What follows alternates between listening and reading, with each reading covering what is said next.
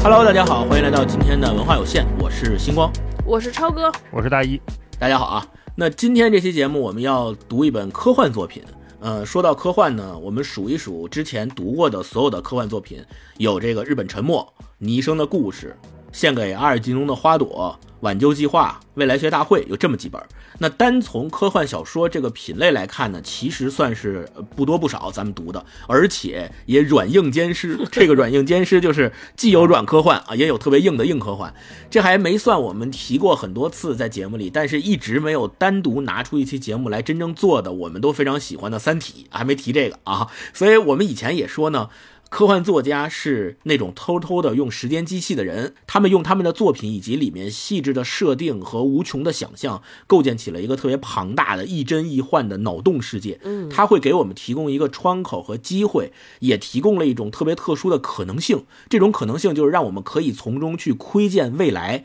为什么说这种可能性特别特殊？是因为如果按照复仇者联盟的算法，我们有一千四百万零六百零五种未来。那我们今天读的这些科幻作品，可以被当成是奇异博士向我们伸出的那一根手指，他告诉我们说，这就是我看到的那个未来。我们从科幻作品里边，也许已经 看到的也是这个未来。那也正是因为这种预见性，我们今天特意往回追溯五十年的时间，去读经典的作品——亚瑟·克拉克的《与罗摩相会》。那它经典到什么程度呢？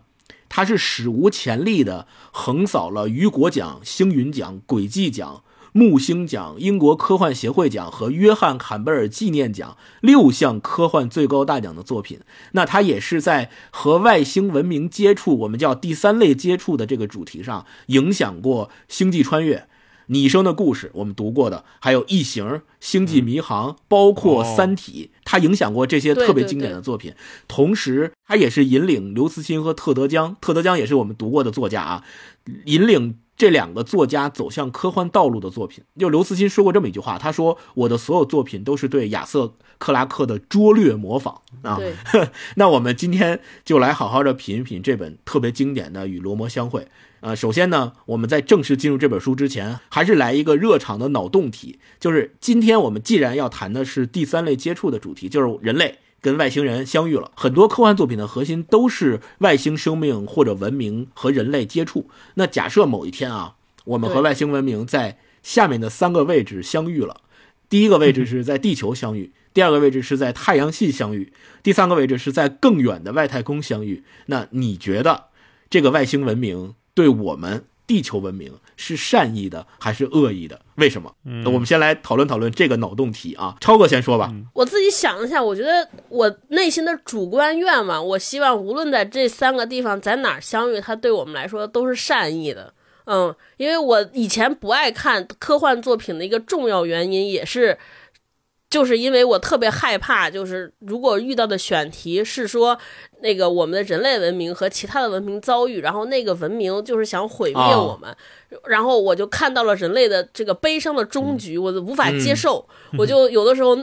没有勇气去看，所以我就避开了。然后如果我今天有有机会来写这样一个主题，我就是希望他们对我们来说是善意的，至少是中性，怀有好奇心。一方面是我主观意愿，另一方面我有一个推测，因为我们现在每次写的这些就是人类之外的那个文明。我们对它的设定都是认为他们是比我们人类更高级、具有更高级智慧的生物。对，所以我就在想说，一个具有更高级智慧的生物，他们处理冲突是不是有一些高级的办法？哦，就除了打仗、除了侵略之外，是不是人家还有什么文明的分歧解决方法？对吧？脆丁壳。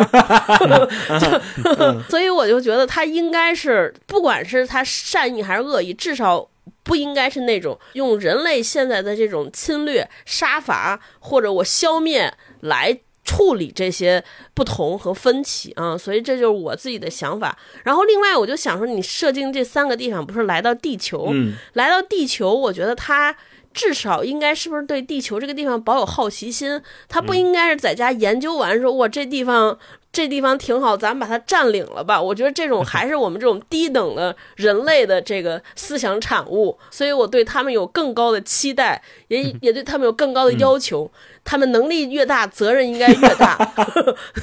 这就是我的设想啊。大老师呢？看到这三个地方的时候，我觉得这仨地儿没区别，就是嗯，我家卧室门口、我家房门口和我家小区门口的区别。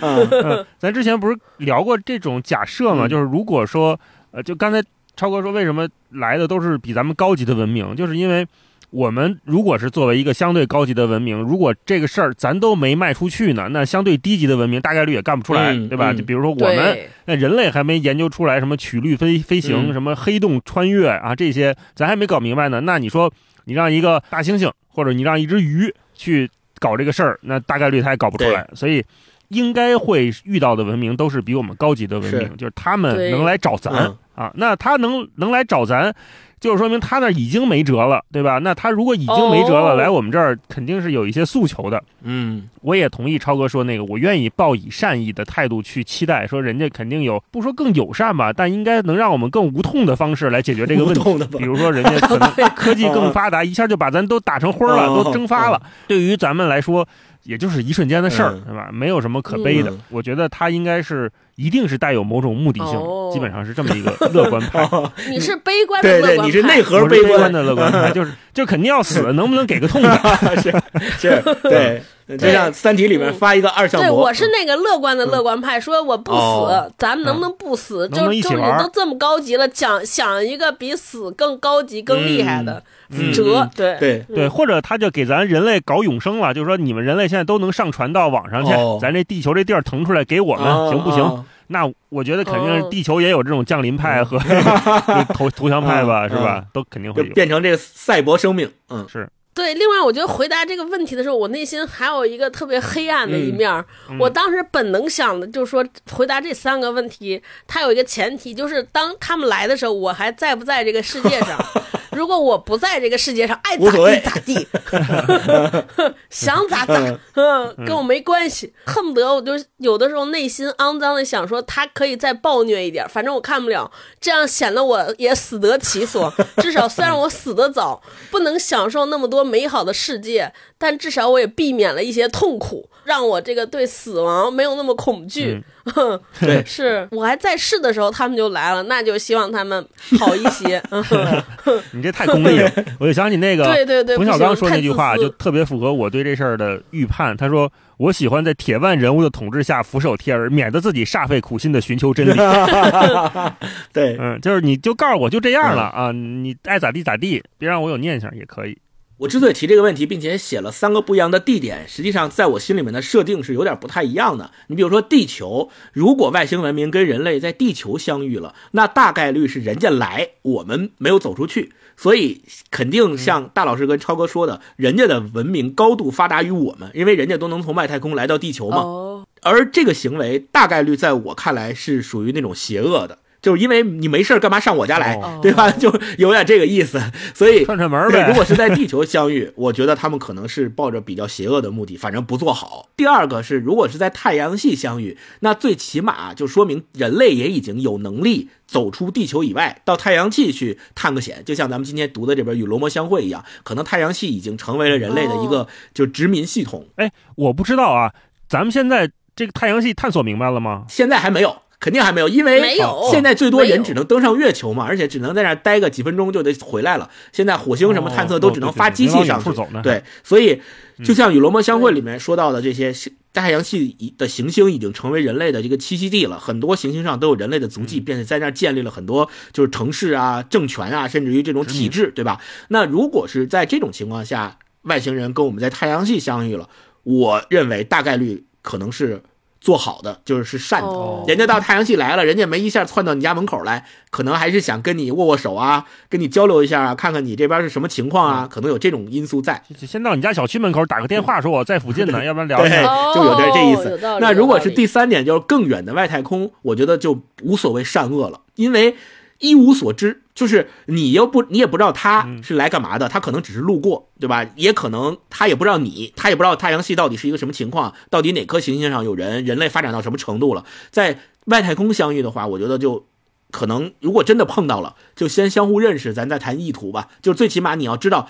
对方是从哪儿来的，对方是碳基生命还是硅基生命，对方也探查探查你到底是怎么构成的，然后再谈说你到这儿来干嘛。首先得先谈双方是不是认识，然后再说双方的意图是什么。对，读这个《与罗摩相会》的一个感受就在于，呃，就像超哥前面说的，人类特别喜欢用我们的思维方式去思考宇宙当中的一切。所以你看，我们我们跟别人认识的时候，咱们不说跟外星人，比如人跟人之间互相认识的时候，总是特别喜欢说。在意的是我跟这个新认识人之间的关系以及他的意图是什么，而不是第一步先搞清楚对方是谁。这个我觉得是比较重要的一个问题，因为人类他是这么想问题的，所以人类他在想宇宙当中的其他文明的时候，他也愿意把这个思维框到那个文明身上，就是我不我不在乎你是谁，我也不在乎你长什么样，但是我看到你了，我就得想你来这儿干嘛？你来这儿是善还是恶？你看我们提这个问题一开始的时候，就是沿袭着人类的思维，说到底他是来者不善啊，还是来了跟我们交朋友的？嗯，这个是我提这个问题的一个意义，它能特别鲜明的反映出。我们所谓的宇宙观，就现在我觉得在三观前面应该再加一个宇宙观。我们读过这么多科幻小说了，对吧？世界观、人生观、价值观，前面应该再加一个宇宙观。你你到底认为宇宙当中的这个社会生态到底是什么样子的？就是咱们读过的那些科幻小说里面有很多对此不同的设定和描写嘛。我还想问你俩一个问题，就是。之前我也是看《三体》，刘慈欣说，就我们在宇宙里面遇到跟自己文明等级相类似的，它不是分了几级文明嘛？对，这个概率是非常非常低的。就在你们的设想当中，这个大前提，就星光提这个问题，大前提就是我们基本上处于同同一个相近的文明程度，是不是这样？否则也没什么好交流的。万一人家来向下兼容呢？我我觉得人家来地球肯定是人家远高于我们，但是如果说我们已经能够到太阳系或者外太空了，那证明我们的技术也已经达到一定水平，最起码可以进行星际间的航行了。如果碰到一个特别厉害的外星文明，那就是我们倒霉，就是人家也能星际航行，我们也能星际航行。这个我觉得起码在这个表面上来看是是可以对一对话的。但是如果你真的遇到那个《三体》里面那种歌者文明，就直接用二向箔毁灭别人的那种，那没办法，那只能说咱倒霉。对，嗯，是，就那一片你就都歇歇吧，别折腾了，直接从三维变成二维了。对对对，是的。聊完这个脑洞大开的热场问题，我们正式进入这本书啊。首先，大佬给我们介绍介绍与罗摩相会的主要内容，还有就是他这个故事当中都有哪些特别特别奇特的科幻设定。哎，罗摩相会这个。一句话就是特别好概括的故事，就是二十二世纪一百年后，有一天人类发现一个巨大的外星天体进入了太阳系。嗯，那这个天体比较奇怪的是，它不是什么陨石啊那些不规则的东西，而是一个五十公里长的圆柱体的，我们可以叫它太空船这么一个玩意儿。对，那人类就给它起名叫罗摩。于是呢，人类就派出了一个探险队去与罗摩相会，基本上就是这么一个故事啊。因为整个小说它的字数也不多，大概十几万字啊，十万字出头吧，相对没有什么那种特别史诗的故事。那这里面有一些奇怪的设定是什么呢？第一是这个太空船啊，它不是我们想象的开着什么飞机，里边有各种按钮什么的，不是这样的。它里面非常大，刚才我说它有五十公里长的一个圆柱体，呃，它里面是一个有。有他自己的世界，有山有水有河流，基本上这样，还有各种建筑，没有人，就是没有我们说狭义的那个生命体。那后面对会不会有其他的广义的物种呢？这个后面再说哈。然后呃，另外一个奇怪的设定就是罗摩似乎对人类没有任何意图啊，他没有打算停下来，也没有打算搭理人类，甚至没有任何兴趣。对，一直是一个速度直奔太阳去的。看的时候会比较吸引我，因为导致说我们要去与罗摩相会的话，我们从地球出发肯定是来不及了，赶不上，以我们的速度赶不上。对，那在太空中有一个飞船正在执行某种某个作业，他说：“哎，这个只有他们能赶得上，那就让他们去吧。嗯，他们可能能追上罗摩的这个速度，或者中间跟他相遇，在某个点上罗摩，大概几个礼拜、一俩礼拜的时间，有这么一个窗口期，然后得赶紧下来。”否则罗摩就飞走，他就咱们就被太阳烧化了嘛。有这么一个探险队，他们可以登到罗摩上。那他们上了罗摩之后进去，发现有一系列的东西，以及他们对罗摩的探想到底是什么样？嗯，那就迎来了下一个问题，就是罗摩的意图到底是什么？他要干嘛啊？这是我们刚才开场那个热身话题也一直在聊的，就是这个外星文明经过我们来到我们这儿，或者说投奔我们这儿的时候，他那个意图。我们要怎么理解？那这里面当然还有一些常规的设定。呃，这个书里面，比如说人类之间的勾心斗角，或者人在这种极端空旷、没有生命的世界里面感受是什么样的，就是个体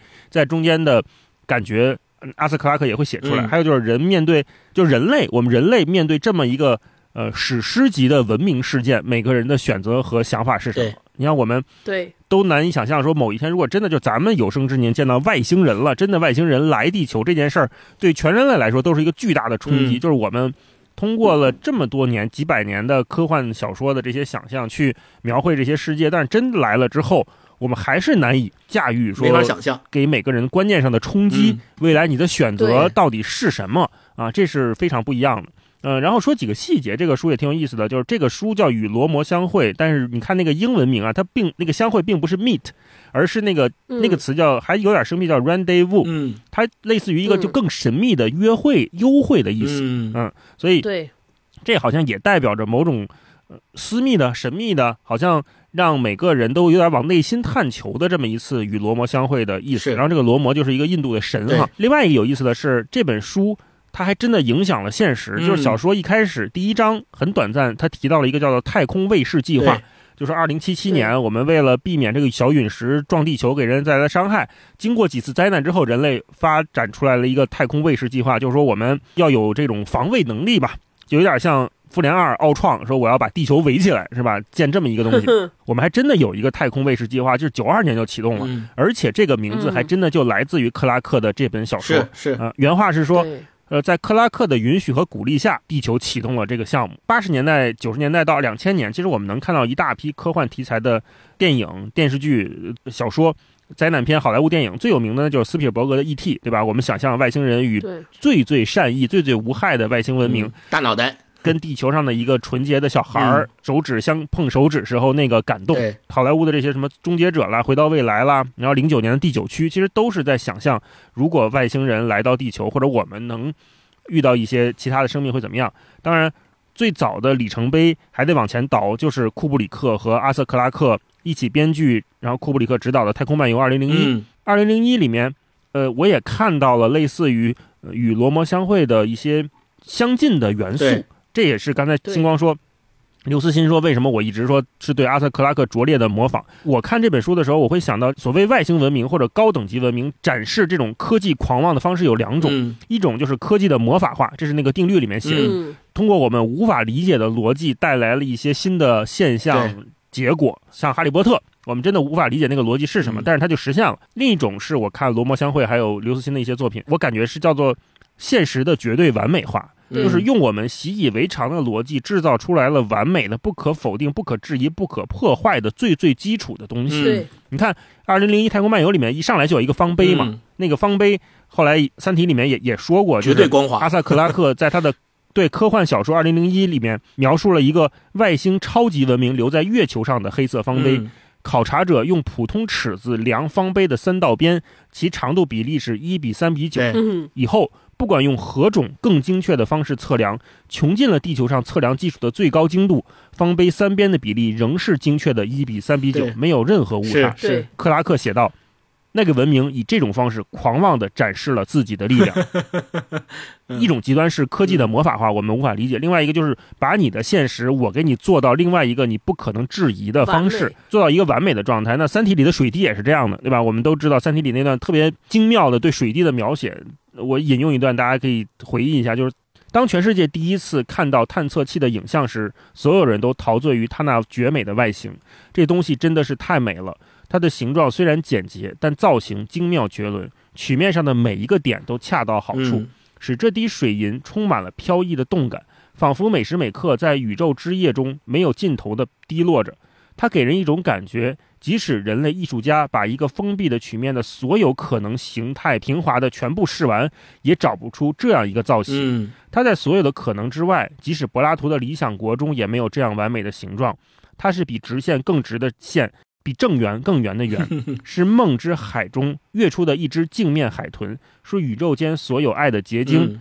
美总是和善连在一起的，所以如果宇宙中真的有一条善恶分界的线的话，它一定是善这一面。当然，这是人类特别单方面的想象。后来水滴造成了什么，大家都知道。你看《三体》里面这个水滴跟那个方碑其实是同一个方式，嗯就是绝对的完美的现实，让你无法质疑它。它甚至造成了一个艺术品。嗯我们可能用什么伟大的什么定理那个定理都无法拆解它，无法理解，但是你看到它就觉得哇，它是个完美的东西。嗯与罗摩相会里面同样有这样的描写，就是他在描写大的圆柱体第一次人类去近距离观察它的时候，他是这么说的：他说，第一组照片从一万公里外传回来，让全人类的活动都为之一顿。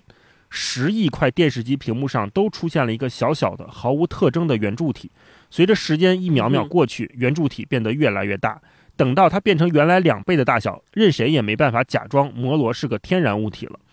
摩罗的主体是个圆柱体，形状完美的像是在车床上打磨出来的，而车床的两个顶端相距有五十公里。罗摩的两个底面直径达二十公里，都十分平整，只有一面的中心有些细小结构，嗯远距离看时还看不出大小。它的样子就像是家用热水锅炉，看起来几乎有些滑稽。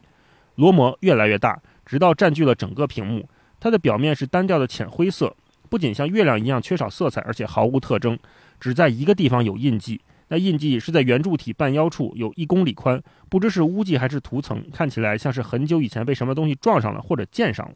其他摄像机传来的图片也没有新发现。然而，摄像机分离舱经过罗摩微弱的引力场时，它的轨道却展示了另外一条重要的信息，就是这个圆柱体的质量。罗摩太轻了，不可能是实心的。嗯很显然，罗摩里面一定是空心的，这倒没让人感觉到吃惊。人类长久以来一直期待，也一直担心的不期而遇，终于来了。人类即将迎接他们的第一位外星来客。我们在看科幻作品的时候，就能感觉到外星文明在用什么样的方式狂妄地展示着自己的力量啊！好，那让我们再来请超哥给我们介绍介绍写出这本非常经典的《与罗摩相会》的作者阿瑟·克拉克，他的代表作以及他在科幻界的地位和刚才大一提到的克拉克基本定律到底是什么？我先抛砖引玉介绍一下，然后回头让星光来补充啊，因为我本身不是一个科幻迷，我觉得就是呃，对于非科幻迷来说，可能知道艾瑟克拉克的第一个途径就是刚才大老师前面提的和库布里克的那部电影，就二零零一太嗯对太空漫游，但是在科幻迷心中，艾瑟克拉克就是。这个名字就是如雷贯耳，他和另外两位一起算是呃这个科幻文学界的三巨头啊，我这笑称叫科幻界 OG。另外两位就是我们熟知的阿西莫夫和海因莱因。海因莱因就是美国现代的科幻之父，写《星际迷航》的那位伟大的作家。他们三位叫科幻 OG，对吧？三大巨头，基本上说你想想读科幻，你是个科幻爱好者，你我想读到最正宗的、最了不起的作品，你从这三位的著作里找，绝对没有错啊、对，特别原汁原味儿。亚瑟·克拉克他身上有什么好玩的事儿呢？我觉得我我自己给他打了两个标签儿啊。我觉得第一个标签儿可能安慰到我们，就是我们看到我们之前读过好多作家，所谓叫这个出道即巅峰，对吧？就是就是人生特别早就少年成名，但阿瑟克拉克不是，阿瑟克拉克是他开始他五二年的时候才开始全职来写科幻。那他五二年的时候已经是三十多岁了，就咱们人到中年，因为他生于一九一七年，所以他是一个非常非常中年才开始动笔的人。我觉得也给了我们这些中年人有一些鼓励，对吧？你看人家对三十多年才开始写，最后还成为了大师，嗯。然后阿瑟克拉克他整个人活到了他去世的时候，二零零八年已经九十岁了。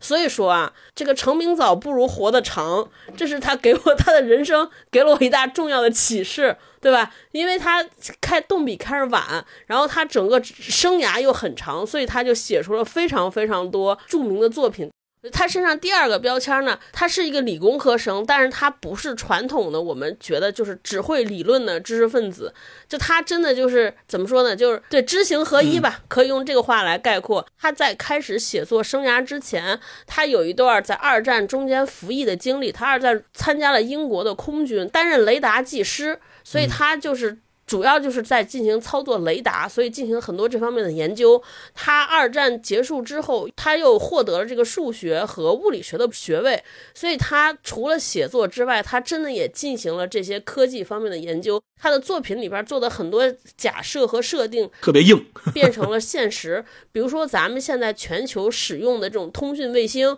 就是亚瑟克拉克当时特别特别早之前就预言的。当然，大家就觉得这什么玩意儿，怎么可能瞎想的吧？结果真的是成真了。所以他真的不是那种说啊，我就坐在家里天马行空的想。他的硬核科幻真的是非常硬核，就他都是自己在家研究测算，然后做出了很多非常有根据性的推测，这才致使他的很多推测在多年经过我们人类的技术发展之后，他的一些推测变成了真实。包括据说他还预测了什么互联网，预测了搜索引擎，对吧？包括人类登月，都是在他在事实先于发生之前，他就预测到了，所以就这个人非常了不起啊、我给大家再稍微简单介绍一下他的这个生平。他是一九一七年出生在英国，他出生在一个非常普通的家庭，父亲是为当时英国的农民，然后母亲就是当地邮局的一个小职员，据说是就是打电报的。然后他从小就喜欢天文，还还特别喜欢阅读美国过来的这种科幻杂志，然后自己还在家特别小的时候就自制望远镜，然后绘制月球地表图。所以你看，这从小就是一个被兴趣驱动的这么一位大师。后来他父亲去世的时候，因为家里穷，负担不起学费，所以他就没念大学，去了一个学校。给人家上班去了，就是做这个审计员啊，就是在养老金部门当审计员。后来他上了，就中间我讲，他就去参参军，然后操作雷达，然后以空军的上尉这个军衔退退役了。退役了之后，就开始继续学业，正经理科生，而且还是双学位，在数学和物理学取得了双双学士这个学位。他毕业之后去的是。去的工作是哪儿呢？是英国财政部，可能还是从事这个审计相关的工作。他对于天文，对于这个嗯科幻的这些爱好，一直驱使着他。他就做了一方面，他会写一些科技类的这个小文章。就我前面说的，他成功预测了这个人类的这叫什么地球通讯卫星的这个技术，就是在他的这些科技类小文章里边预预测的。然后开始，一九五二年开始职业生涯，全职创作科幻啊，大概是这么一个经历。然后我想提一下，就刘慈欣。当时他在他获了一个奖，应该也是克拉克，好像有一个奖就叫克拉克奖。颁奖词上，刘慈欣就说说他的创作完全就是克拉克给了他很多灵感，然后他复述了克拉克墓碑上那个词，他说他特别喜欢。我觉得这个墓碑也基本上可以让我们窥到这个伟大作家的一生。他说这个墓碑上写的是 “He never grew up, but he never stopped growing”。我觉得这个也是他能让我们看到他这一生的一个缩影，特别好。他就一直在探索啊，然后他的嗯 never grow up，我觉得就是他保持了很多童心和好奇心。对，然后他中间他后边有一些履历也特别好玩，说他有一天突然他有段时间就迷上了这个潜水，就对海底探索发生了兴趣，后来就直接移居到斯里兰卡。开始了另一种生涯，就是开始当做这个潜深潜摄影职职业的潜水摄影师，而且他是那种就不穿潜水服就深潜，就特了不起。呵 呵对，五六年也是四，我看五六年多大，四十岁了，开始开始做深潜，开始了完全从事另一项事业，所以也能看出来他说为什么这个他的墓碑上写 never grow up，对，就就他一直保有热爱，一直。就是能有这种从新从零开始的勇气啊，过另一种生活的勇气。对，然后前面说到那个克拉克三大定律，这我抄的，我不知道是不是这三大定律，我给大家说一下。没抄对是。对，有可能没抄对。我看了半天，第一条是说，如果一个德高望重的科学家说某件事情是可能的，那他可能是正确的；如果这个科学家说某件事情是不可能的，那他也许就是错误的。对，这个比较好理解。第二条是说，要发现某些事物是否可能的界限，唯一的途径是跨越这个界限，进入到不可能的领域，从不可能到可能，这么倒推啊。这个我都没有想好什么例子，其实我也没太懂。如果大家有谁懂这句话，可以给我们在评论区给我解惑一下，到底说的是啥意思。第三条是说，任何先进的技术初看都与魔法无异，这个应该我们很有体感。比如说，我们当时站在三 G 时代，看到四 G 来临的时候，我们想象，对吧？移动互联网来了，完了，洪水猛兽可能都会给我们生活造成什么样的戕害。包括像我们今天看 AI，说我 AI 写这些能写这么多东西，会不会就把把我们工作取代了？我们没有饭碗了啊？怎么办？对，就像我们现在看 AI 一样，就特别能体会，就看新技术洪水猛兽，就大概就是他这三大定律说的啥？真的第二条谁懂？大家可以给我普及一下，我真没懂，就怎么能从不可能的界限里边倒推可能？啥意思？嗯。星光这个咋咋倒推？嗯，我觉得这克拉克基本定律它是这样的，它其实应该是从克拉克写过的这些小说里面总结出来的，他认为的科学发展的和有关科学文化的一些经验。第二条他说的是，如果要发现某件事情是否可能，唯一的途径就是跨越这个界限，从可能跑到不可能当中去。他这个定律二的意思就是，如果你要判断这件事情是否可能，你唯一的方式就是去跨过去，去真正验证它到底是不是可能，而不是在可能的那个范围里边去无限制的去想象它到底可能还是不可能，就得去做。得去真正的去实践，哦我觉得他的这个第二个定律的目的是这个，就是只有实践了才是真的可能。对只有你实践了才知道这件事情到底是真的可能还是不可能。你别在那儿光说可能不可能。比如说，咱们用今天读的这本《与龙魔相会》也是一样的，那些科学家们发现，哎，来了一个圆柱体，不知道是干嘛的。你要知道它是干嘛的，你想知道它到底上面有没有外星人，它里边的构造是什么样子的，你必须得派一个探险队真正去跟它接触，跟它去相会，你才能知道它到底是什么。哦如果你光在地球上想象说哦，我推断它可能是什么，里边有没有人，然后是从哪儿来的，要到哪儿去，那永远是不可能。我觉得哦阿斯克拉克他想的这，他讲的这个第二个定律是这个意思。那那我有一个问题，那比如说有些我们之所以看未来，是因为你很多事情实现不了啊，只能靠推测呀。啊，那在实现不了的情况之下咋办？就是只能等能实现的时候才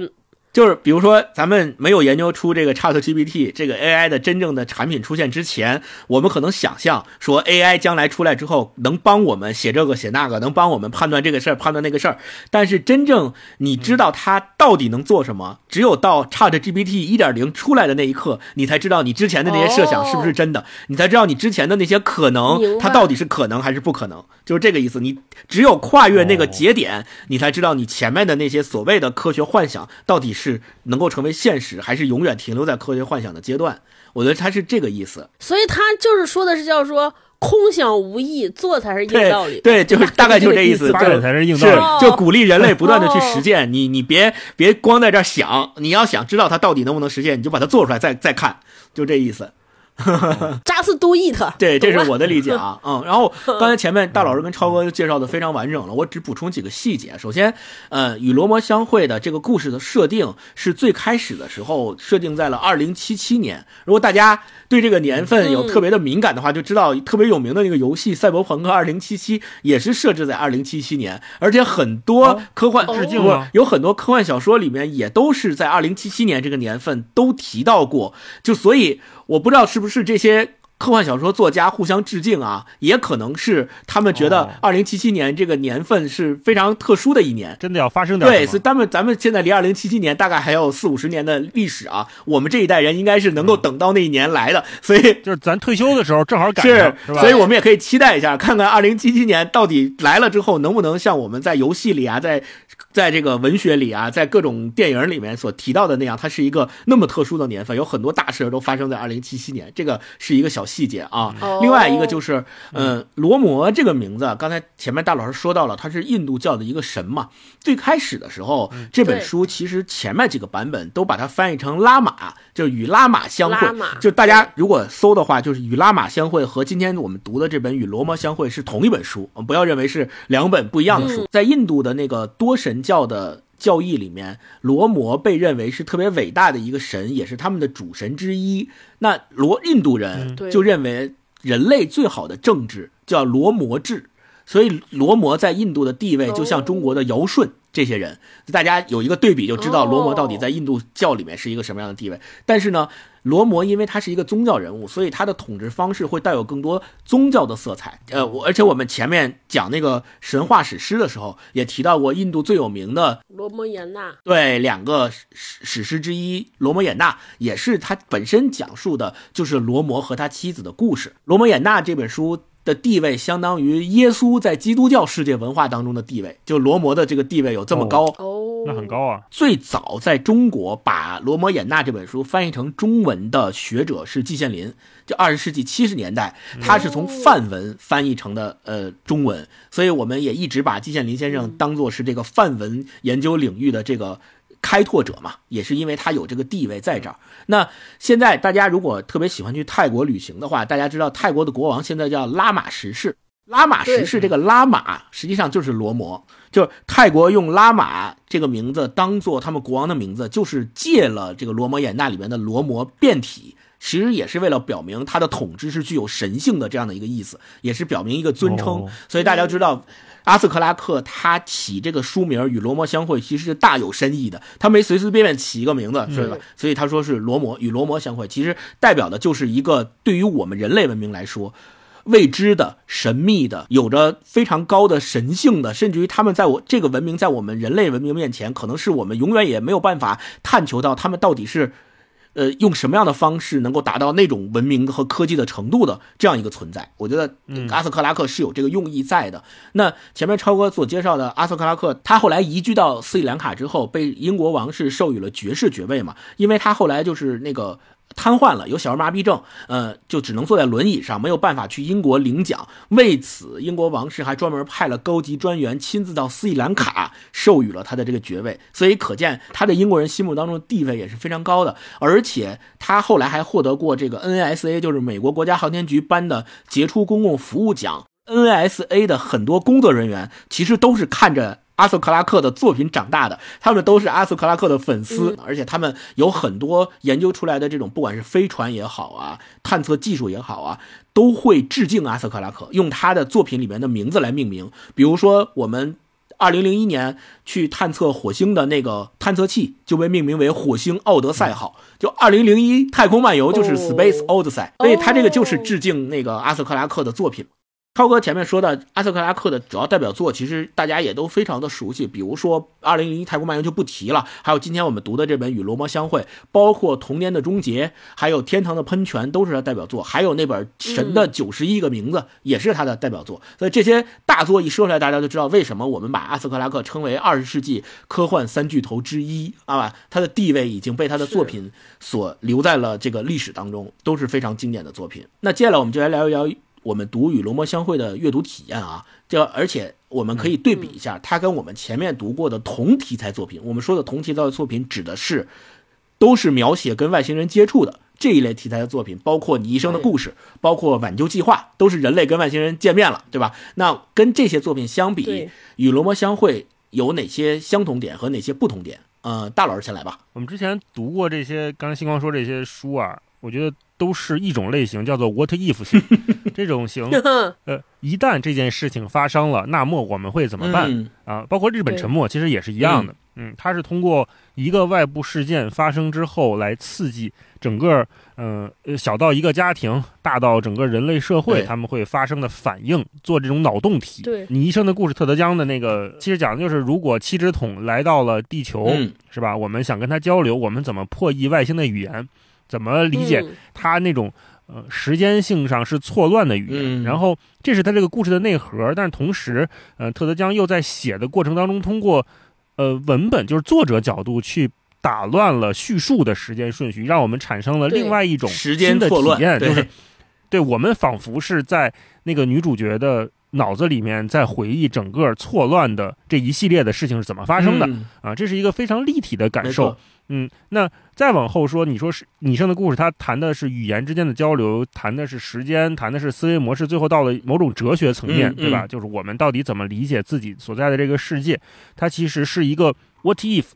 一直深扎扎到了相对深刻的一种讨论吧，所以整个是一个讨论的过程。挽救计划我觉得相对简单，也是我们那年聊，就是说它其实是给全人类带来某种希望，在。呃，过去的几年时间里面，带来某种希望的、某种政治正确的书，嗯、那它对故事，呃，在我看来，跟呃拟声的故事，还有和像今天的《与龙魔相会》，呃，还是不是一个量级的事儿。嗯、它讲的还是一个单纯的故事。呃，说如果我们在外星遇到了一个什么东西，我们要不要救它？嗯、救它，我们要付出代价是什么？就。其实就是这么一个假设嘛，它是通过非常严谨的硬科幻的角度去写的。挽救计划那个作者之前写的那个火星救援，对吧？在火星上种土豆 这样的故事，它是通过这个推演来告诉我们这件事情大概率能实现、嗯、啊。嗯、甭管你信不信，反正我写出来了啊，是这么一个事儿。那么与罗摩相会，就像星光刚才讲的，就是这个神性的名字罗摩也好，拉玛也好，它带来了一种不可质疑的、超越我们想象的。碾压。嗯这样的碾压，它已经不是 what if 型了。它虽然我们看上去是，假如某一天有一个圆柱体要飞进太阳系，人类会怎么办？但是我们看完之后会发现，这并不是它要展开故事的前提。它再往下深究，就如果我们按拟生的故事按特德·江的那个逻辑去讲的话，它最后往下落的时候，是我们如何理解这个世界的意图。这这两者，我觉得是可以放在一起来看，是非常有趣的比较。按照我们常规的反应，我会觉得上去之后，你得有外星人吧，你得有这个资源争夺吧，你得打打架吧，你得叮咣五四的一顿锤，或者是我们逃跑，或者他来侵占地球，这是一个非常典型的我们对外星人的期待或者想象。但实际上，阿瑟克拉克直接把这件事情抽空了，嗯就是所有人到了罗摩之后，并没有经历了一个像我们进入到生化危机是吧，险恶无比的激光的 那个。大楼安布雷安布雷拉大楼并没有那么险恶，它它就是一个单纯的在那儿的东西。他把这一切抽空了之后，把我们想象中的那些矛盾，我们如果把它相遇作为第一阶段的话，呃，矛盾作为第二阶段，然后和解作为第三幕故事的话，嗯他把第二幕和第三幕的所有的故事都已经抽掉了，嗯而给了我们一个空壳。那这种空壳嗯就让所有的读者在那个年代，在阿瑟克拉克写出这个故事的年代，就开始想象，就开始思考一个问题，就是我跟这个世界到底是什么样的关系？就是这个意图，如果它没有了，如果一个世界没有意图，我还怎么理解它？嗯所有读者都在想这个问题，然后所有的探险队员也在想这个问题。它不是一个单纯的 what if 型，而是一个嗯，更像哲理类型的一个小说。嗯嗯，他他提出了一个特别重要的问题，就是我们到底怎么对待这些没有意图而来的外星文明？我们用人类的思维没办法思考他们，因为我们一想这个思维框架就是你来总得有点目的吧，你总得干点啥吧。但其实人什么都不干，就是咱就没有办法想象了，说哎什么都不干，那那是来干嘛呢？对，就就会就乱了。对而且他还进入了一个神性，就是我刚才前面说，我们是无法理解神的。嗯呃，在阿斯克拉克，我们看上去一个偏硬科幻，他在描写罗摩、描描写那些机械的时候，其实是非常具体的，嗯，有科幻作家的最高的素质。嗯但同时，他又嫁接了一个神在这个世界上面。嗯嗯他当然，你可以把罗摩起名叫做苹果，叫叫飓风，什么都可以。但是他起名叫罗摩，就代表着他对宇宙的敬畏，或者对这个圆柱体的敬畏是某种崇拜的关系，就是人和神之间就是永远是崇拜和不能理解和被支配的关系。他对宇宙的敬畏，其实通过科幻的反面，可能就是另外一个极端的，就是宗教，就是神性。嗯他通过这两者两个大极端的融合，给我们呈现了一个虚空的世界。借着这个大老师说的这个说一句，就而且我们知道，刚才前面超哥提到的克拉克三定律里面的最后一个定律，就是所有的科技它刚出来的时候，初看都与魔法无异。实际上，我们再往回头来看，复仇者复仇者联盟里面有一个细节，我一直记得非常清楚，就是有一次我忘了是在哪部里面啊，有可能是在单人电影里面，就是有一次雷神来到地球，然后他就没有经过任何人的教，他就能在地球上用我们开发的那些系统电脑上，他就会知道怎么用。然后旁边就有神盾局的那个人问他说：“你怎么知道这个是这样用？”然后雷神一边用一边说：“啊，这个是我们几个世纪前淘汰过的系统。”所以你就知道，其实，在这样的设定里面，真的是像应了克拉克的那句话，就是所有的科技其实开始出来的时候都跟魔法无异。那你说雷神他那锤子可以只听他的，而且只有他能举起来，他能够不论在什么地方都能够随时把锤子召唤回来。这个在我们看来就是神里边的魔法啊，因为人类达不到那种那种地步。但是我们想，如果用雷神自己的说法，是不是经过再经过几个世纪的进化之后，人类也能够开发出一个类似于雷神那样的锤子？我们就不会再把它这种行为识别对，再把这种行为看成是魔法了，对吧？所以这个我觉得就形成了一个特别奇妙的连接，你就知道说，哦，原来阿斯克拉克说的这个真的是有道理的，呵 呵特别对。超哥再来聊聊，我特别喜欢这部小说，我都觉得它的这个设定特别酷，我非常喜欢。我一直认为，呃，科幻作品对我们来说有一个特别重大的意义，就是打破人的傲慢，就是我们这个所谓叫人类主义，甚至叫地球中心主义，对吧？我们都是站在我们的视角来窥探宇宙，用我们的视角来揣测外星人，包括甚至我们经常会那种设定，就是外星人来争夺我们的资源，外星人来占占领我们的文明，占领我们的生存空间。我觉得这都基于一个设定，就是人类还是觉得自己有什么东西值得被争夺。但是克拉克这个做了一个特别帅的事儿，就是人家来根本不 care 你。就是你看这个小说里边，在这个罗摩里边有很多和罗摩里边那种衍生出来的生物碰撞的那一刻碰撞的瞬间，结果你会发现那些生物根本不搭理人，就从你眼前经过，眼眼皮儿都不抬一下，对你毫无兴趣。我觉得妈呀，这个是我见过的最酷的设定。就我们还在想说这有什么意图，甚至这里边还有一个星球的人还说，我他们是不是有威胁？我们弄一个原子弹，然后我们这边还有一个也也也算是一个特别用现在话说 ego 特别大的人，说不能让他炸呀，我还得救他。对，但其实你会发现，人家这个罗摩进太阳都不害怕，都能把太阳的能量为自己所用，所以可见那个核弹来的时候，应该没什么用。人类不救他，估计人家也。毫发无伤，对我觉得这是我见过的，就是把所谓对人类傲慢这个打的最彻最彻底的一个小说啊！就我根本不在乎你，我连话都不想和你说，我看都不看你一眼。我觉得妈呀，这真的是太帅了，太酷了！应了《三体》里那句话，就是主不在乎，是是。对我，我还打你，我你都什么呀？我根本不要，没错。而而且就首先是不在乎，我觉得特别酷。第二是本身罗摩这个星球的设定，我也很，我觉得也很酷。就比如说意图、动机、目的，都我觉得都是我们人类人类创造出来的这种词和概念。我们为什么讲究意图、动机、目的？其实还是为了满足我们的掌控性。我们还是需要有安全感，因为有了意图、动机、目的之后，我就认为我可能哦，我我了解一个人为什么来，我可能就内心当中对他有了预设，甚至我有了防卫。我可能有什么一套行动的路径来应对它，这样我其实一切都是在我的这个安全感和我的确定性的掌控之中，对，所以我才需要这些东西。但是本身罗摩，你看科学家发现它已经在整个太空中就飘荡了几万年，他应该几万年从一个遥远的地方而来，来这儿摇了。就是逛了一圈，又向遥远的地方而去，去哪儿也不知道。这也是一个非常酷的事儿。就为什么要有动机和目的？是不是动机、目的、意图只是人类，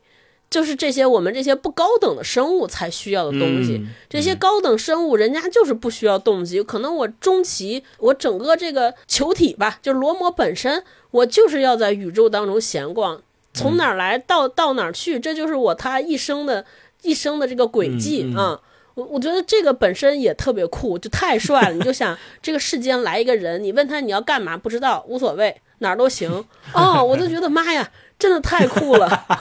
特别喜欢。对，没有欲望，对，就是不行的人才有欲望的，对不对？就是你你看不破，你才有欲望，你没有你才想要。人家有啥我都能自个儿造，你们有的我都不稀罕，我就来看看，就是玩儿，就是玩儿。我就觉得妈呀，太帅了，我太喜欢这个罗摩了。然后第三个，我觉得他还是有一些，呃，就和我们前面说的那两部作品，我觉得它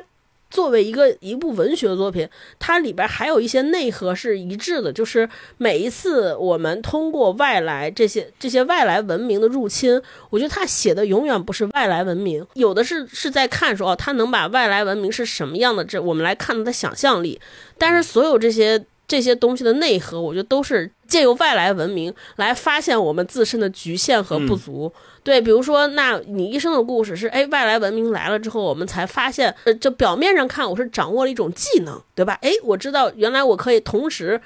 就是看过去、现在、未来，然后更多的是我们。通过外来文明的这一次碰撞，我们知道了看待世界的方式，对吧？我不是那种线性的，我可以这么样看。挽救计划，挽救计划，其实我们会发现，它给了我们一些安慰，就是人类可以发现自己底层里边那些善良和温暖。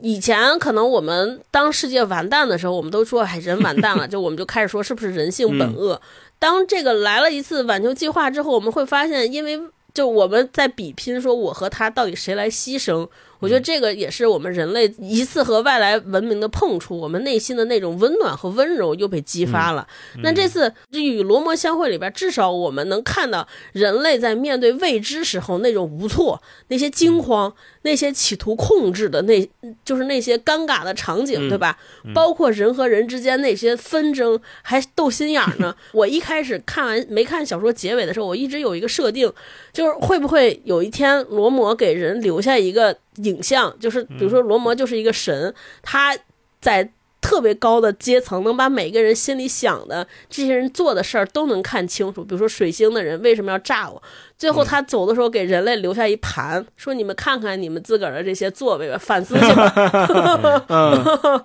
我读这些小说，我觉得它的相同之处是借由外星人让我们看到了我们自己，然后我们更好的思索自己，对吧？还是那个克拉克太帅了，给了一个让我们永远无法洞穿的这么一个角色，真的，这是我能想到的对外星人最酷最酷的设定了。嗯全程都没有出现过。对，大老师，我想问你俩一个问题，就是刚才超哥说，呃，那个水星人不是扔了核弹吗？你们觉得那个核弹对罗摩真的有威胁吗？就就是没威胁，没有，没有，不可能有任何威胁，我觉得但是我们还是一厢情愿的上去拆去，弄得还倍儿紧张。是是是，所有的这个逻辑框架都是套在了这个咱们叫人类中心主义者的这个框架里面。核弹是人类有史以来开发出的最厉害的武器，没有任何武器能够比得上核武器。那人就觉得在宇宙里面，核武器也一样厉害，也一样能够对外星人造成伤害。包括你看咱们以前玩的游戏《星际争霸》里面，人族最厉害的武器不是也是核弹吗？对吧？对，所以。这个嗯其实本身不管是文学也好，游戏也好，都表现出人类在思索这些问题的时候，哪怕是涉及到宇宙的问题，涉及到跟我们完全不同的外星文明的问题，都是习惯性的用自己的思维方式去套别人。我觉得这个点是阿瑟克拉克在这本小说里面提出的一个最关键、最核心的问题点啊！我读这本书一个最重要的感受就是，首先肯定是硬科幻嘛，就真的是特别硬，硬到什么程度？硬到有一些细节，你甚至能通过它的叙述把图画出来。就我在读这个书的时候，我是真是一边读一边一边画的图，就是画一圆柱体，然后里边讲说，哦哎，这柱面海是在哪儿，在中间，然后画一个多宽的，然后画下来，画下来，然后里边那个人造太阳是什么样的，每隔多少一百二十度会有一个。光带那个光带就人造太阳，对，然后给它画下来，画下来，然后南边是什么样子的，北边是什么样子的，中间有哪些城市，就你都可以凭借阿瑟克拉克事无巨细的描写，通过这个照着画下来，画下来之后你就特别直观，你说哦，原来这一次他他们探险是从北边的那个楼梯走，对，走阿尔法伽马，然后下来的，不知道你画，早知道问你要了，我还从网上搜，我就老想象不出来，尤其他那个瀑布九十度角。我说这怎么掉下去呢？不知道。我说这网上也没图，不行不行，太影响阅读了。早知道问你要图了。还有包括他坐的那种自行车，飞翔自行车，车从北边飞到南边，飞上去之后，然后坠毁了，他怎么又从南边那个高崖上面跳下来，用船在水上面接着他，然后又来了海啸，他们怎么躲开的？这些事无巨细的描写，就让在你心目当中形成了一个特别特别强烈的画面，特别鲜明的一个画面。就这个是特别的硬的一件事情，而且就刚才咱们谈到的那个核弹，核弹里面，我记得就是译者，就这本书《与龙猫相关》的译者，它里面特别提到的这个细节，就是这个核弹的描述，其实是跟冷战时期人类就发明出来的一种反卫星战术是一样的，就是它不是我们想象的，说我发炮弹，我直接对着它，然后就飞过去了，然后。撞上它以后，拦截撞上它以后就爆炸了，不是这种对撞式的，是核弹发上去之后，先跟这个飞船之间有一段距离，贴着你对飞，然后跟你同速度飞一段时间，慢慢慢慢慢慢慢靠近你，最后靠近到你身边，贴上你以后，然后再爆炸，是用这种方式，相当于同步的这种方式来做的这种呃这种攻击。所以这一段的描写里面，阿瑟克拉克写了很多数据，包括这个炸弹跟这个飞船之间的距离呀、速度啊，你甚至可以通过他提供的这些数据，把这个。炸弹是怎么一步一步贴近飞船的？这个整个的全部的路线都给它画出来，就是用那个初中物理就可以把它画下来。所以我们说阿瑟克拉克他不是，就是像超哥说的，他不是坐在家里面，仅凭着他的想象把他书里面所描写的这些东西写出来的，是他真的有基础。这个基础就是我们说的科学幻想里面的那个科学啊，这是第一点。对，第二点就是他的情节的展开和推进都特别丝滑。这个丝滑让我这个让我这个强迫症有一种大满足。就怎么讲呢？就是你像他 描写这个罗摩，他是一个光滑的外表面，对吧？特别冷峻，特别高级，而且没有任何情绪。他就是有一种特别科学机器的那种独有的美感，而且他描写的这个哦罗摩是特别庞大的嘛。巨物，咱们说，很多时候在科幻电影里面，我们会有那种巨物崇拜，就特别大的宇宙飞船来了之后，人类就会觉得哇，这是神迹，对吧？这是只有神才能造出来的东西。所以这种巨物啊，这种对称的美啊，而且这种对称美所表演出来的那种庄严、那种严丝合缝、没有缝隙的这种感受，对我这种强迫症来说，就是特别大的一种满足。就我觉得说，一比三比九，对对，就类似于这种，你说哇，简直太为什棒了。么罗摩一直好事成三啊？哎就是一比三比九嘛。就是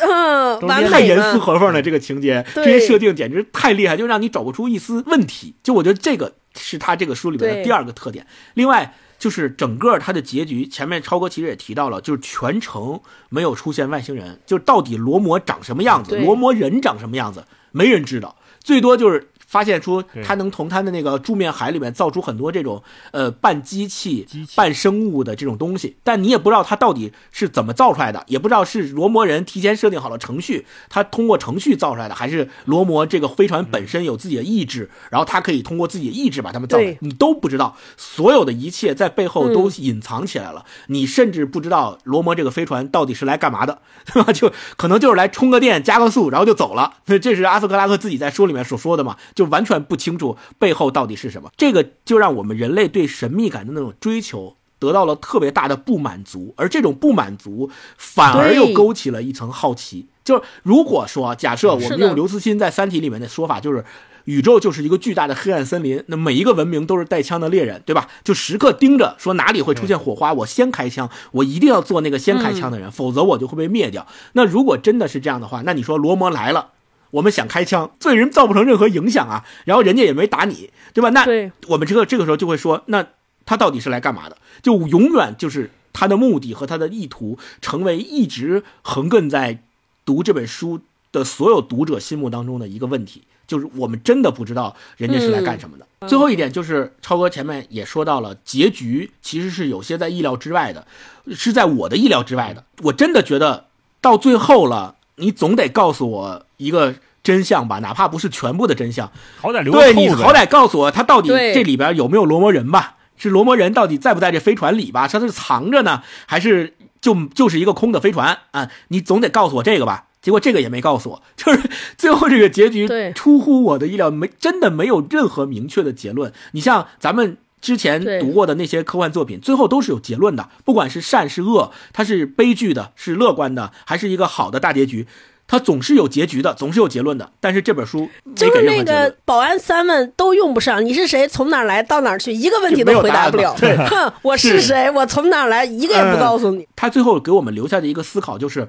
他告诉我们，最惨的一种接触和最惨的一种反馈，不是你被拒绝了，也不是你被被人打了、被人消灭了，呃，也不是告诉你我爱你或我不爱你，我恨你我不恨你，这些都不是，也不是像山体一样歌者文明发个二向箔，说我毁灭你与你何干，跟你都没关系，我就是要毁灭你，也不是三体刚跟地球文明接触的时候说你们是虫子，对吧？就是他们把我们看成是虫子嘛，这些都不是，就对你没有任何不在乎情绪你就被忽视。赤裸裸的、毫无掩饰的忽视。嗯对我不是为你来的，也不是为你走的，就是我来我的，我走你的。你在你干嘛？我一点也不关心。就我觉得这个反馈才是最狠。就人类可能从来没有想象，甚至遇到过任何一个对手或一个对方是像这样完全忽视你的。就我最我都跟你发核弹了，你都不搭理我吗？就是 就这种，真的，就是所有的故事都是一厢情愿，我觉得这是最悲没错没剧的。错啊。我我本来说，我觉得这个故事有很大的幽默在，一嗯个幽默是它里边写那些小细节，有好多的好多的玩笑和幽默，比如他讽刺人之间吵架，还有讽刺有一些新技术，我觉得这个小幽默在。我觉得大大的幽默就是刚才前面星光说那个，就它本身整个的推理和递进，包括它里边很多细节，就是严丝合缝，非常科学，对吧？你找不出来 bug，就是层层递进，你觉得事儿就是这样。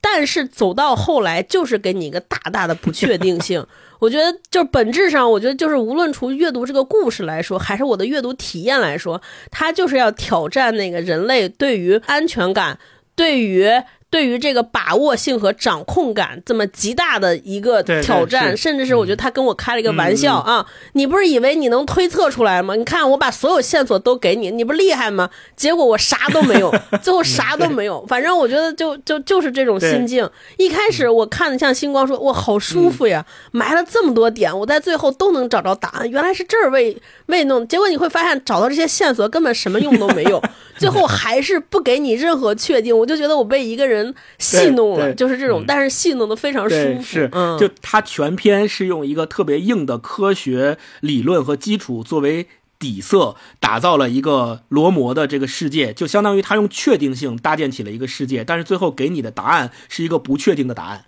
是一个完全没有答案的答案。就这个是特别厉害的一点。给你这个虚是，那我们说与罗摩相会和你一生的故事和咱们读过的这个挽救计划做对比，我的感受是说，呃，你一生的故事和挽救计划都属于硬科幻，就他们背后都有比较硬的科学基础。呃，哪怕比如说你一生的故事里面可能是用语言学作为这个科学理论的基础来嗯叙述的，但它本身后面也是有科学在的。那他们都属于硬科幻，但是他们在对第三类接触的认知上面是非常不一样的。比如说，拟声的故事里面属于咱们叫第三类接触乐观派，对吧？那挽救计划显然也属于乐观派。对，咱们看的《三体》就属于第三类接触悲观派，就是都都要来灭你了，都要来水滴把你的这整个人类舰队都灭掉了，那肯定也是肯定属于悲观派。但是我们会发现，阿斯克拉克在乐观和悲观派中间走了一条中间道路，包括他的《二零零一太空漫游》也是，那个黑色石板全程也只是出现了这个物体，没有出现它背后到底是什么人造的，没有出现外星人，没有出现意图，没有没有出现目的，没有出现原因。对的，那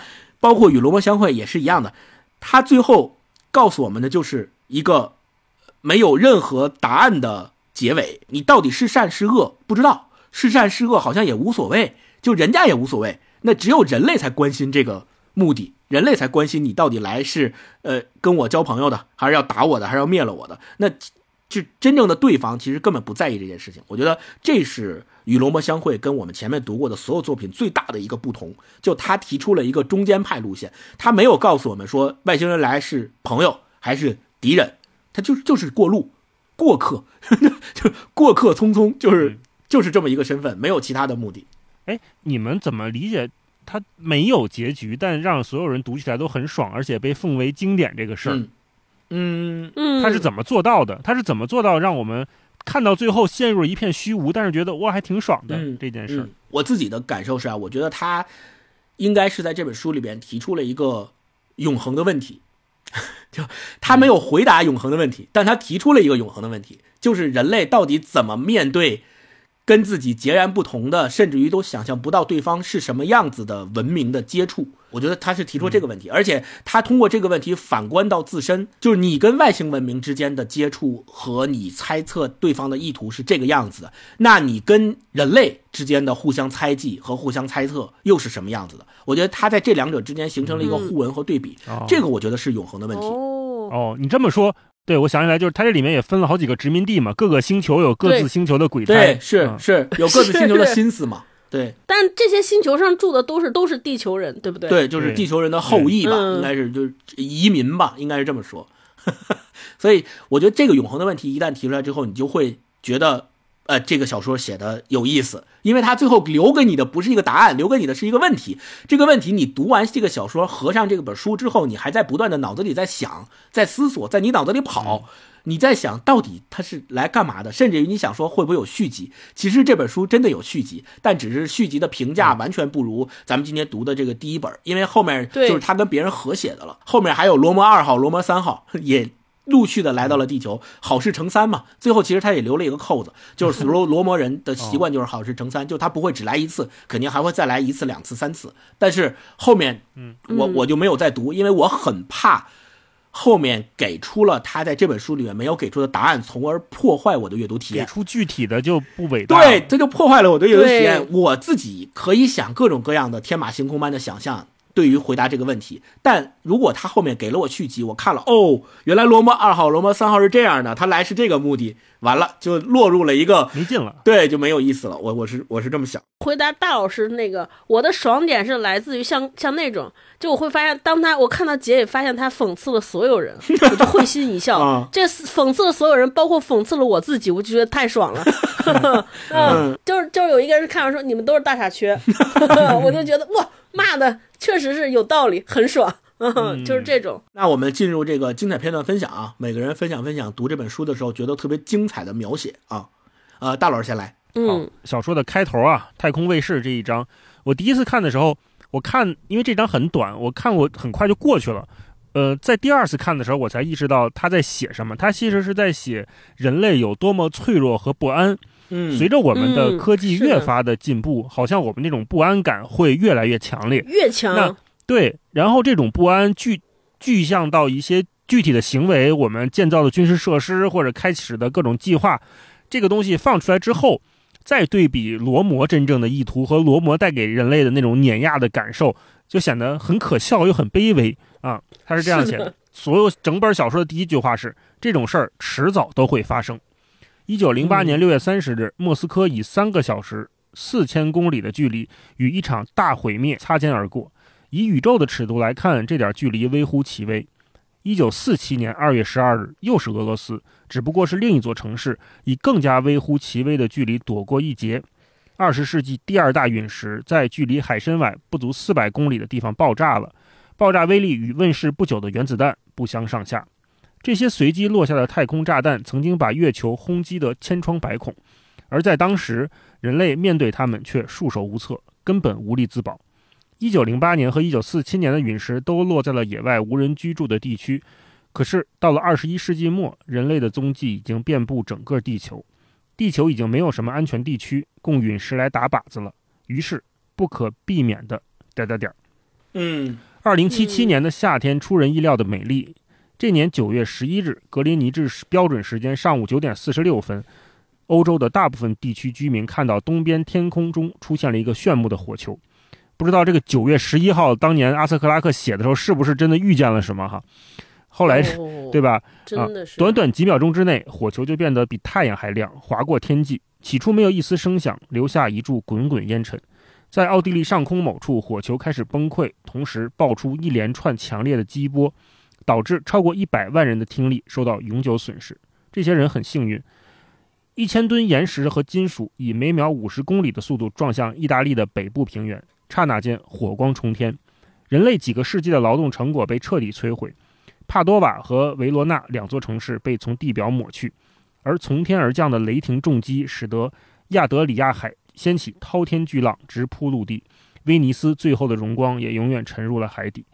六十万人死亡，总损失超过一万亿美元。然而，艺术、历史、科学上的损失。全人类所遭受的潜在损失根本无法估量。嗯，这场灾难就仿佛清早之间就打完了一场大仗，灾后的尘埃过了好几个月才渐渐沉淀下来。这期间，全世界都目睹了来自喀拉喀托火山爆发以来最为壮观的黎明和黄昏。然而，没有几个人因此而感到高兴。嗯，最初的震惊过后，人类以一种前所未有的决心与团结做出反应。人们意识到，这样一场灾难也许一千年内都不可能再次发生，但也许明天就会重演。而下一场灾难降临时，后果只会更加严重。很好，不能有下一次了。一百年前，世界远不及今日富裕，资源也更加匮乏，可人类却浪费了大量的财富用于拦截对准自己脑袋发射的自相残杀的工具。那些努力从来都没有成功过。不过，当时所需要的技术也没有被遗忘。如今，这些技术可以在一个无限宽广的舞台上，被用来实现一个更加高尚的目的。人类再也不会允许足以引起末日灾难的巨型陨石突破地球的防卫圈。于是，太空卫士工程启动了。五十年后，以一种出乎设计者们意料的方式，工程证明了它的存在价值。嗯，这就是整本书的第一章。其实这一章跟后面罗摩来没有任何的关系了。这一章甚至是一个独立存在的，像一个电影里面的刚开始的背景交代一样。你就在这里面看到。人类对于自己的损失是多么的殚精竭虑，然后人们到底用科技做了哪些事情？这些具体的事情，具体而又似乎自己觉得伟大的事情，在罗摩面前，最终又变得不值一提和自怨自艾，非常显得人类非常渺小且矫情。对，我分享这一段是是是可笑。嗯，好，超哥来一段。嗯，我来一段，我我来一段分享，就是这里边。有很多小幽默，但是透着无无尽的讽刺。我给大家念一段，这个背景是这样：就是人类为了就为了与罗摩相会嘛，就去研究。然后后来先是派了一队人坐着宇宙飞船去罗摩上面进行科研，同时呢，在在后方组织了一个委员会。这个委员会里边汇集了人类历史上目前为止最智慧的大脑。组在一起，然后就是给他们做顾问团也好，或者怎么样也好，这这这是一个智囊，随时根据他们返回返回来的信息，对这些问信息进行分析比对，然后给一些建设性的意见，给到那个在前面那个探险的队伍，希望对方能够发现一些什么。反正，然后有一章就是给介绍这个委员会，就是介绍这个智囊团里边有一段，我给大家念一下，特别搞笑，是这样的，说。不论是谁，都不会对路易斯·桑德斯爵士列席委员会持有异议。此此人智慧超群，能与之相媲美的大概只有他自己的礼节了。坊间传闻，路易斯爵士只发过一次火，因为别人说他是当代的汤恩比。汤恩比是英国著名的历史学家，他就是生气，是因为别人说他是当代的汤恩比。就大家想象一下，这个人是个什么样的人啊？他说，这位史学大家并没有亲自来参加委员会。尽管今天的大会意义如此重大，他还是固执的不肯离开地球。他的立体影像占占据着布斯博士右边的椅子，看起来与真人无异，像是为了让这幻象更加完整，有人还事先在他面前放了一杯水。在布斯博士看来，这种特效不过是些无足轻重的小把戏。不过，让人吃惊的是，有那么多众所周知的大人物，却孩子气的很乐意同时出现在两个地方。有时候，这些电死奇迹会产生极具喜感的悲剧效果。有一回，他参加一场外交欢迎会，有个人想从一个立体影像中间穿过去，直到撞上去才发现对方是个真人。而更有意思的是，看见两个立体影像试图握手。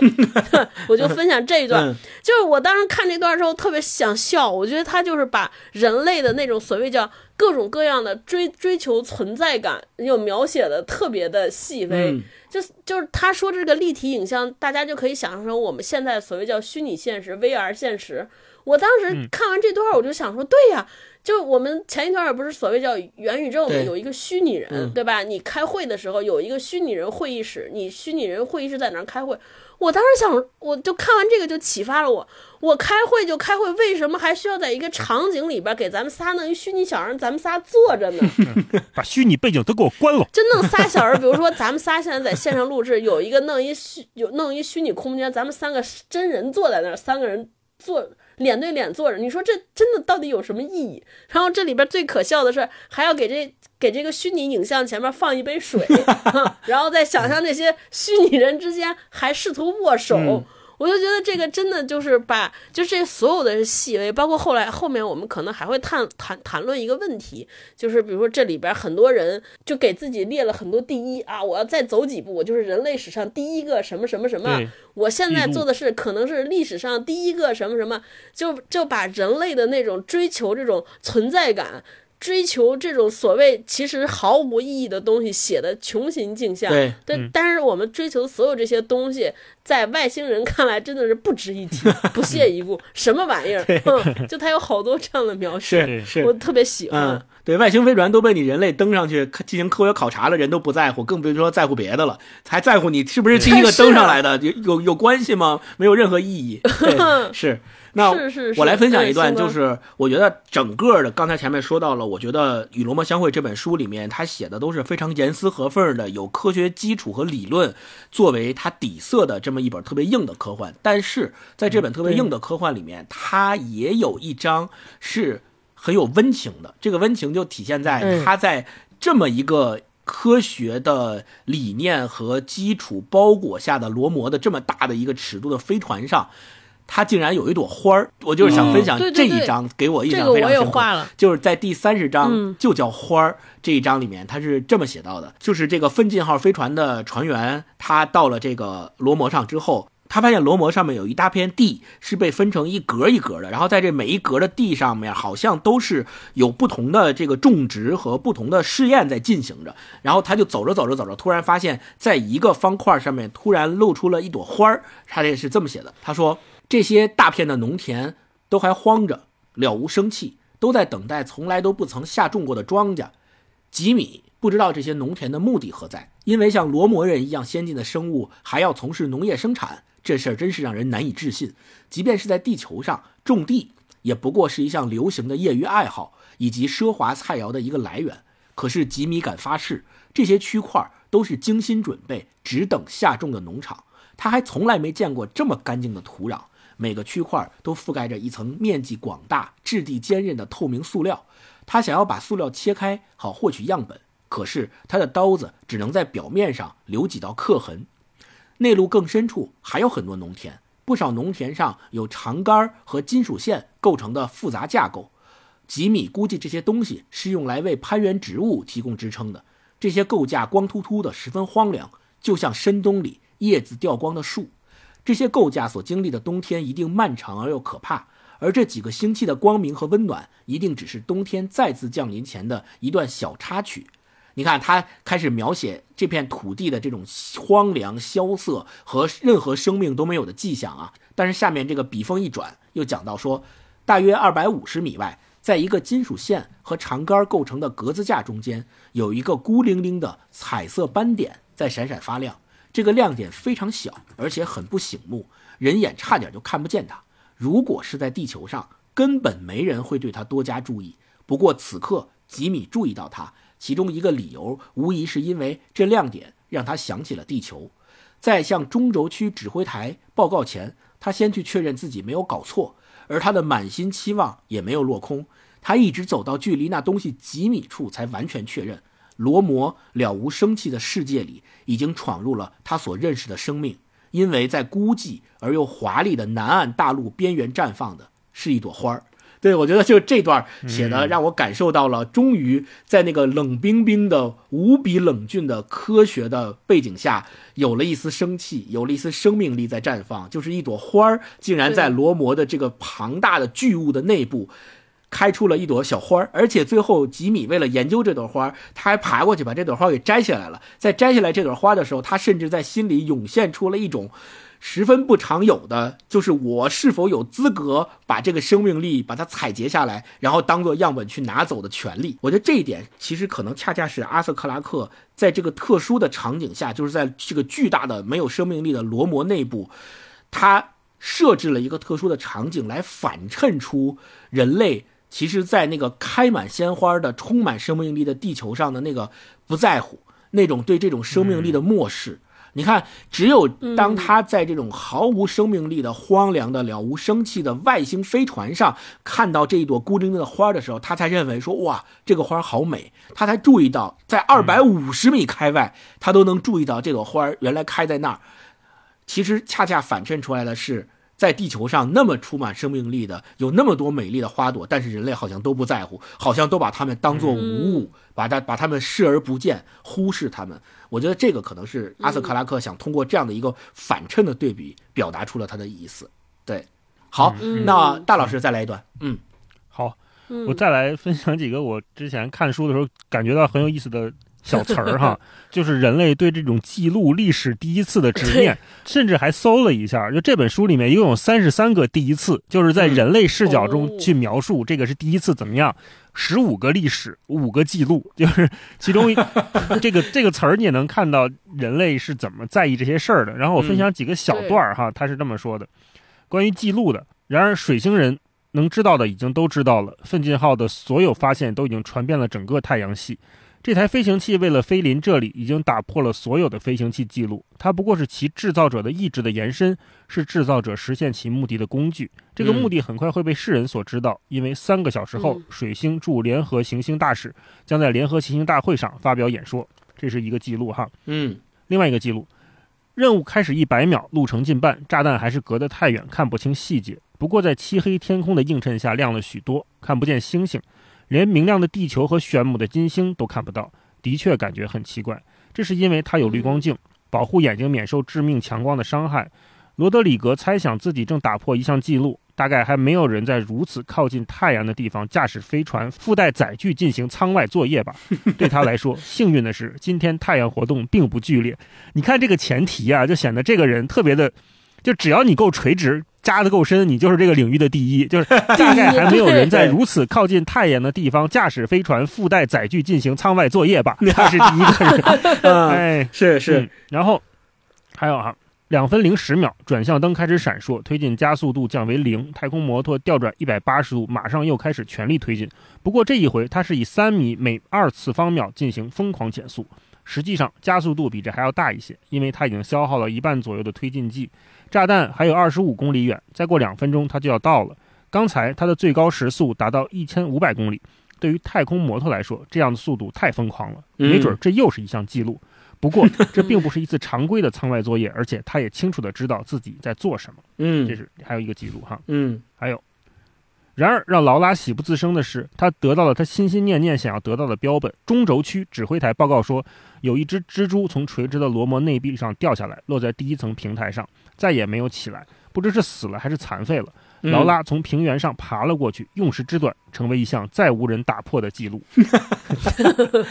对，嗯，我就分享这几个记录吧。好大家看的时候就感觉到，就是、其实每个人在其中都有自己的小九九，都有自己想去保持的、想去保留的。你说这个记录有什么用呢？其实是为了让他流芳百世的，让他被记住的，让他死了之后，嗯大家还会说：“哎呦，当年那个爬得最快的人叫劳拉呀，嗯说当年那个离太阳 什么背着载具作业的人叫罗德里格呀。”嗯啊，是这样的，就是还是一种非常自我的，就是我想被记住，我想留下来，我想永恒嘛。对但是真正永恒的东西是不在乎。主不在乎嗯，分享这一段，嗯，对对，就特别自恋，让人的这些自恋显得非常可笑。嗯对，这也是我刚才问你们俩那个问题，就是虽然他最后给出了一个虚空，就是罗摩里面没有人，但是看的时候你还是觉得它是一个极其精彩的，就经典小说，非常漂亮。超哥来一段，哦，对我，我先回答大老师说那个极其爽呢，就是读这个时候让我想到了生命中很多我看不惯但又干不掉的人，就是他给我这个小说给我提供了很多借口。你看你们就是每天对吧，就是汲汲营营，弄得自己这么伟大对吧？那么那么流芳百世，结果你看根本没有用，毫无意义。有人替我说出了我不敢说的话，对，没错，就很爽，没错，嗯嗯我分享一段就是小说的结尾吧，我觉得特别好，嗯，就特别有力。这就是这也是为什么大一提那个问题，他留留给了我们那么多人的记忆，那么那么好的体验，就是这段，嗯但是这样的这么写的，可他还是失败了。他就是说这个船长，可他还是失败了。尽管人们可以无穷无尽的猜测下去，但罗摩人究竟什么样，他们的目的是什么，人们仍然毫无头绪。罗摩人把太阳系当成加油站、补给站，随你怎么称呼，然后弃之如敝屣，继续上路去完成更加重要的事情。他们甚至有可能压根儿不知道人类的存在，如此彻底的漠视，比任何蓄意侵犯还要恶劣。嗯诺顿最后一次望向罗摩时，罗摩变成一颗微小的星星，正越过金星向外疾飞。嗯他知道自己的一部分生命结束了。诺顿才五十岁，可他觉得自己已经把年轻岁月留在那里，留在弧形的平原上，留在种种谜团和奇观中间。此刻正无可阻挡地飞离人类所触及的范围。不论未来授予他何种荣耀与成就，他的余生都将被这一种兴味索然的情绪和错失良机的认知所困扰。嗯对我就分析这一段，真的是那种也有很大的对比。就是你想这些星星、外星人、摩罗摩人根本不在乎，连知道就是连看见你的兴趣都没有。但与此同时，在人类心中，他就把觉得自己才五十岁就已经把觉得人生的一生写就了、定格了，对吧？我的一生都留在那儿了，嗯，我的人生无法改写了，甚至还有很多的遗憾。对我搞不清楚别人，嗯留有遗憾。我觉得就这个真的是，就把所有人的自恋写的太，就是写的太清楚了啊！我就看完这个时候就大笑。对，太把自己当回事儿了。是，我再说一点点，就我还特别喜欢说罗摩变成一颗微小的星星，越过金星向外疾飞。我不知道这个有没有让你俩联想，就是金庸武侠小说里边好多大侠，嗯哦就，出场的时候，对，在你最危险的时候出手营救，嗯打完就走了。你问他说：“大侠，你叫什么名字？英雄，可否知道你的姓名？”对方说：“嗨不重要。”挥一挥衣袖走了，从此再无再再没有碰见他。啊我觉得这个罗摩当时写这段像小星星飞去，一下就让我想到了那些画面啊、太帅了。终南山下活死人墓，这神雕侠侣绝迹江湖没了，走了。嗯最后我分享那一段，就是咱们谈到这本书里边写到水星人，他害怕罗摩的目的是来控制太阳、控制太阳系的，所以他们没有经过任何的商量和开会批准，就擅自发了一颗核弹，要把罗摩炸掉，对吧？咱们前前面也说到了，咱们猜这颗核弹到底如果真的最后炸了的话，没有被拆除的话，它对罗摩到底能不能造成影响？咱们都认为其实造成不了影响，人类还是太自大了，几万？年都飞过来了，在乎你这点东西吗？是是是，对，人太阳都不不怕，还怕你？描写这一段的时候，这个奋进号的船长其实他就在心里面在纠结，在打鼓，就我到底要不要去把这个核弹拆掉，如果他选择把核弹拆掉，他就选择了保护，就是打引号的保护这个罗摩，不让他被核弹可能炸毁，对吧？如果他选择不管这件事情，那他就会眼睁睁的可能看着罗摩被核弹炸掉。所以他在这里面纠结的时候，他最后做出一个决定。这段是这么写的：行动还是不行动，这是一个问题。诺顿船长以前从来都没有对那位丹麦王子产生过如此亲密的感觉啊！这说的是哈姆雷特嘛？To be or not to be，对吧？不论他怎么做，得失机会似乎都各占一半。他的决定将面临最严峻的道德困境。万一他的选择错了，他很快就会知道；可万一他对了，他可能永远都无法证明。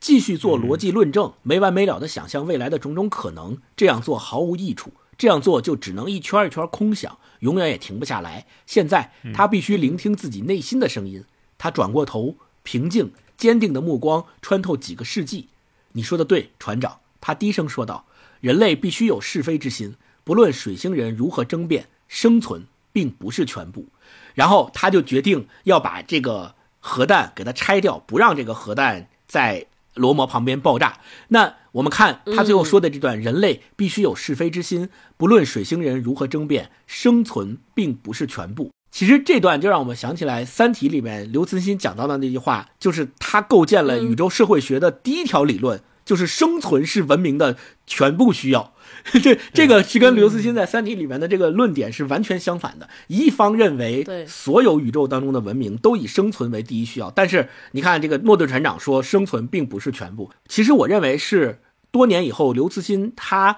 被阿斯克拉克所影响，开始写科幻作品之后，用他自己的这部《三体》。反向的致敬了一把这个阿斯克拉克，就相当于阿斯克拉克在这里面提到说，生存不是文明的全部。然后刘慈欣提出了一个相反的观点，就生存恰恰是文明的全部。如果让三体人或者让三体里面的地球人选择这颗核弹是不是要在罗摩旁边爆炸，那一定就会选择爆炸，因为我都已经知道你是外星文明了。那作为这个黑暗森林里面带着枪的猎手，我一定不会让你活下去，我会想尽办法把你干死。这个就是五十年后我们读阿斯克拉克，然后读其他的有跟他有着不同的第三类接触的观点的和不同的宇宙观的其他作品形能够形成的一个对比。我觉得这个这种对比是非常有意思的。精彩片段分享完之后，我们最后来讨论一个问题吧，就是，呃，我们说罗摩其实是没有任何意图的，但是我相信阿瑟克拉克在他这本书里面塑造罗摩的这样一个外星文明，或者说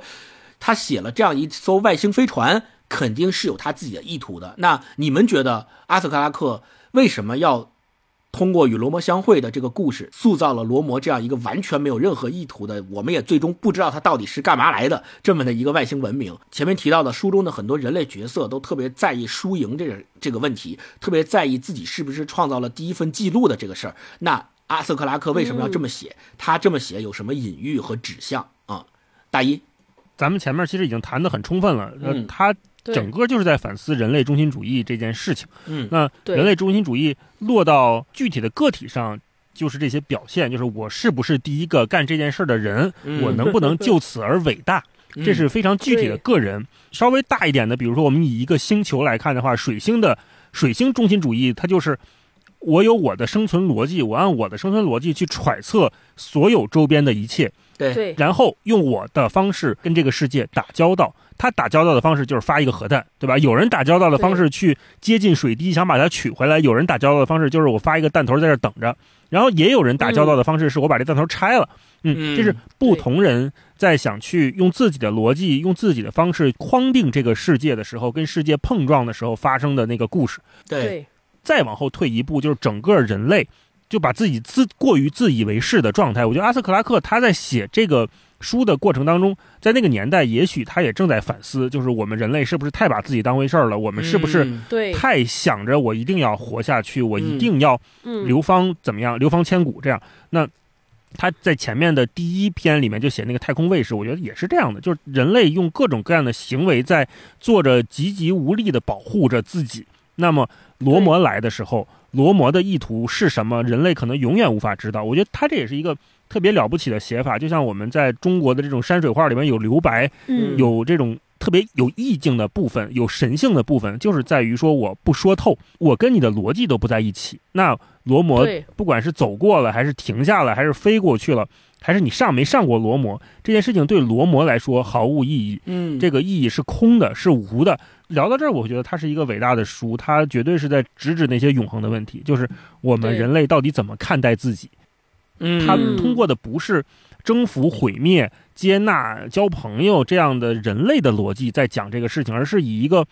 更哲学的方式，让我们去面对说，当你面对一片空白的时候，你还有自己吗？因为我们平时都是靠我们的行为发出去，然后外界反馈给我们，我们定义了自己是谁。对，如果当我们是在一个绝对安静的房间里面，没有任何回音的吸音室里面的时候，你是无法自处的。你会觉得我自己出了问题，嗯，因为我听不到我所有的声音了。有有人说，甚至能听到自己心跳和血液流动的声音，嗯那个是一个非我的状态。那个我，你已经无法跟自己相处了。那如果人类对他面对的是这么一个罗摩，就是一个你进去之后，你给他任何东西他都不回应的状态，他都不理你的状态，是会把人逼疯的，嗯他是会把全人类逼疯的。还好罗摩走了，还好罗摩就是在太阳这儿充个电，他就该干嘛干嘛去了，离开了人类。否则他将给人类留下了一个巨大的生存上的问题。有的时候我们会是窄化了。呃，外星文明跟人类接触时候产生的那个矛盾，因为可能比如我们看电影，电影的时长有限，我们来不及去展开这么多深刻的讨论。嗯但是，没错，当我们看到阿瑟克拉克去写，呃，这个所谓的叫第三类接触吧，写写这些接触的时候，我们会发现这些科幻作家他们在想的事情非常的多。没错，照不到镜子的时候，你还存在吗？是这个问题。嗯，嗯，是是，超哥，是的，是的，嗯我特别同意大老师说的。我我从表象上看，我觉得这克拉克给我们讲了一个故事，就是讲我们人类到底应该用什么样的方式面对未知。呃，就这里边有很多人选了很多的方式，比如说水星人想的说，我对未未知，所有人我都怀疑提防的态度。我防备的态度，我认为他是来侵占我的，所以我要把它毁灭，这是一种。还有一种，比如说我们人类或者现在诺诺顿船长他们做的事情，说我哎，我先了解，我要摸清楚你的动机，嗯我要摸清楚你的意图，然后我在想我要怎么和你相处。我觉得这个其实也能映射到我们每个普通人和一个未知的陌生人、一未知的陌生环境相处的时候，我们会做什么样的选择？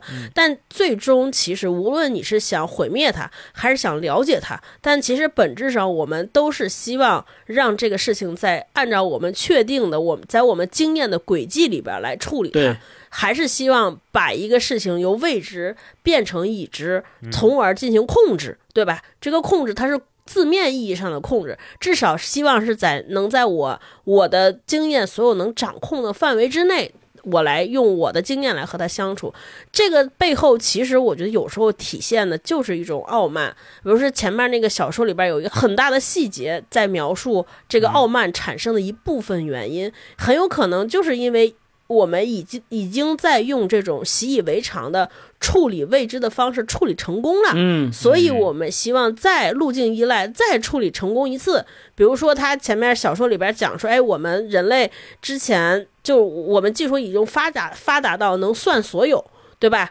能计算所有它是从哪儿飞来的，飞了多长时间。因此，面对一个我无法计算的东西，我很恼怒。我相信我一定能有办法能算清楚它。对，一定是因为我还没有发现。对，这我觉得这个阿阿瑟克阿瑟克拉克的小说在今天像是给我们每个人一个提醒，就是我们以前所有的既往的经验都是在于我们成功的基础之上，所以我们相信我们一定会把所有事情都从未知纳入已知，但可能。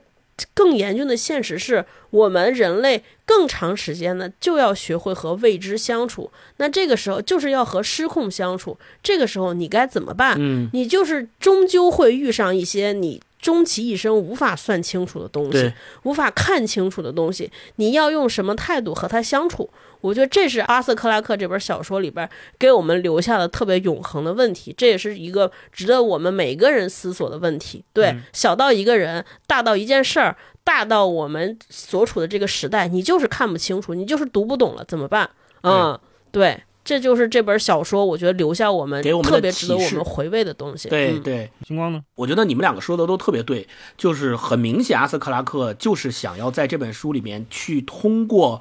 对比，就是罗摩的这种人造，咱们说人是打引号的，就外星人造啊，人造巨物。